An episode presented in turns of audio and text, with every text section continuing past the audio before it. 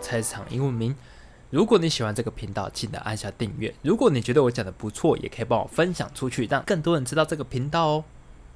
好，那就那这一集呢是我自己的生日特辑。那这个频道呢，在八月份就只会上两支节目，这一支就是第二支。那这支节目呢，呃，我完全没有准备反纲，那也没有写任何关于这个节目的脚本，所以听起来可能会是比较没有逻辑，比较跳跃性。所以就啊，我一直很想，我一直很想用最真实的态度去呈现我自己对于三十岁的一个心境，但想想来讲，好像也没什么好跟大家可以分享的，因为我就是一个还没有很有突出或是成就的一个平凡人。这样，就像在八月份的时候，我分享了我爸爸的故事，大大家听完可能觉得音乐很好听，但是你就从你就没有办法从他的生活中学到些什么，有可能会学到他的工作态度了，但那就是现在必要的嘛。那其他什么更有哲理的东西，就是没有办法。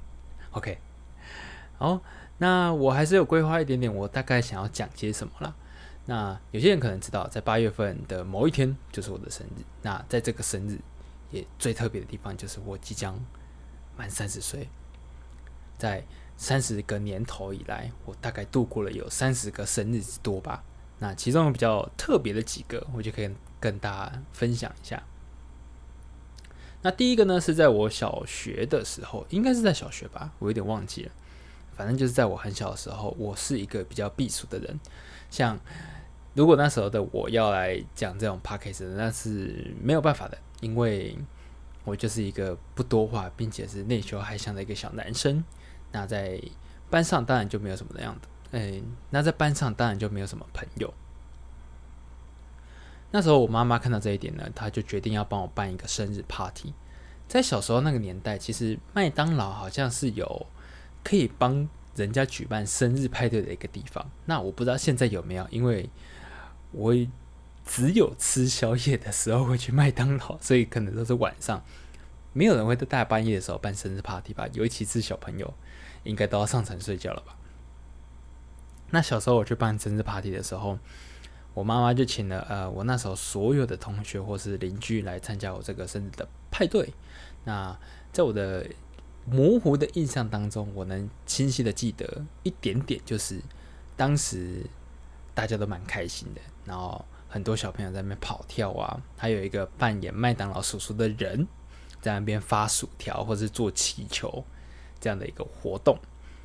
当然，因为那样子的呃生日派对。生日派对不是每一个小朋友都会有这样的待遇。那以前小时候最最出名的庆祝生日的方式，不就是买一个乖乖桶，然后到学校分大家饼干糖果吗？那我就是有这样的一个生日派对。当然，在那之后呢，我就收获了不少的朋友。那也因为这样子，让我的个性有变得比较好一点点，交到比较多朋友。这样，嗯。啊，那是我第一个最有印象的一个生日。那之后呢，生日就比较没有印象了，因为应该也是没有什么在庆祝吧，就是让呃这个生日就很平淡的过去。这样，有时候可能就会跟家人吃吃饭啊，或者是或者是说，或者是说到呃比较大一点有女朋友的时候，就会跟女朋友一起选择，就会选择跟女朋友一起度过这样。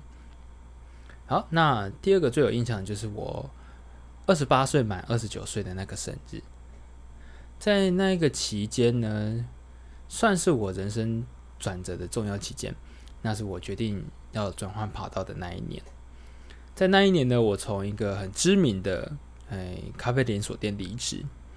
那那间很知名的咖啡连锁店呢，我觉得它很棒的一点就是它的伙伴气息培养的非常的好。因为大家都是一起面临很多的行销活动啊，或者是说，呃，很多的企划的一个执行所留下的一些团队。那不管是正职的人员，还是那种 part time 的人员，都是一个非常好的状态。那时候我已经离职有一段时间了，但因为那一间店的八月份的寿星其实是蛮多的，就是狮子座的伙伴很多，所以他们决定就要一起举办这个生日。那时候我跟另外一个也是狮子座的伙伴，我们就一起邀请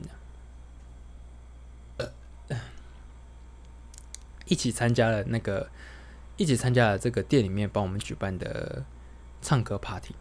那当然，以我的个性，我就是觉得说，呃，不要那么麻烦，就是大家一起唱个歌，聊个天，那我们就可以结束，就可以当做是一个庆生的派对这样。好，当然了，那天就很多的伙伴都可以一起参加，然后唱唱跳跳，大家也蛮开心的。那这个时候，呃，就进行到一半，我的前主管，就是那间知名连锁咖啡店的一个前主管，他就拿了礼物给我。其实我是蛮受宠若惊的，因为我很少，就是很少之间会有，呃，朋友之间送我的礼物，而且还是一个之前的上司。那他送我什么呢？他送我的一个盆栽，那里面是很好种植的一个植物。我很抱歉，我到现在还是不知道那个植物的名称是什么。那很有趣的一点就是，这个非常的好种植，你只要在室内，然后有定时的给水喝，而且甚至不用照到太阳，它可以自然的生长的很好。所以呢，他就警告我说：“如果我把它养死了，那我也跟着一起死好了。”我记得是那时候的对话是这样了啊，是不是？我就如果我记错的话，那就是人的记忆本就不可靠嘛，对不对？OK，好，那最后一个呢，就是我今年过的生日，在你们收听的当下啊，刚好是我的生日。因为这个节目会安排在我生日的当天做公开。那今天呢，我做了些什么？早上先去做工作的事情，然后下午开始剪片，晚上去上课。那没意外的话，今天庆生的行程就是这个样子了。很特别是为什么呢？因为我一直觉得，因为我在十九岁的时候，我曾经写信给自己，曾经写信给二十九岁的我说，那时候的我不管过得怎么样，应该是过得蛮精彩的吧。结果到了真的二十九岁这个年纪，反而过得就是。还蛮平凡，并且也没有过得很顺遂。虽然我的频道是一直强调说不要去不要去抱怨自己，呃，所面对到的很多事情，但有些时候抱怨就是我们人生的一个情绪之一。回想就是从二十八岁，就是回想起从二十八岁，呃。伙伴们帮我庆生完之后的期间，满二十九岁到三十岁这一年间，如果说我的人生要写成一本自传的话，那我二十九岁到三十岁这之间可以独立写成一个篇章，因为就是在这一年这个岁数，我下定决心。我下定决心，踏出了自己的舒适圈，并且转入到其他行业里面。也是在这一年，我碰到了很多件事情，光是公司就换了好几间。那在公司里面碰到的奇人呢，也碰到了好几个。能说的故事，其实我不坚持。不抱怨这个原则的话，我可以找许多的来宾一起抱怨很多很多事情，但我不愿意这么做，是因为这件事情其实对于大家来说并不是那么想听，也不是那么的正能量。我也不是一个喜欢把负面的情绪倾泻、倾倒给别人的人，所以我决定就是在这个频道不要做哎抱怨的事情。在二十九岁这一年呢，我创立了哎菜市场英文名这个频道，那也开始正式的剪辑的工作。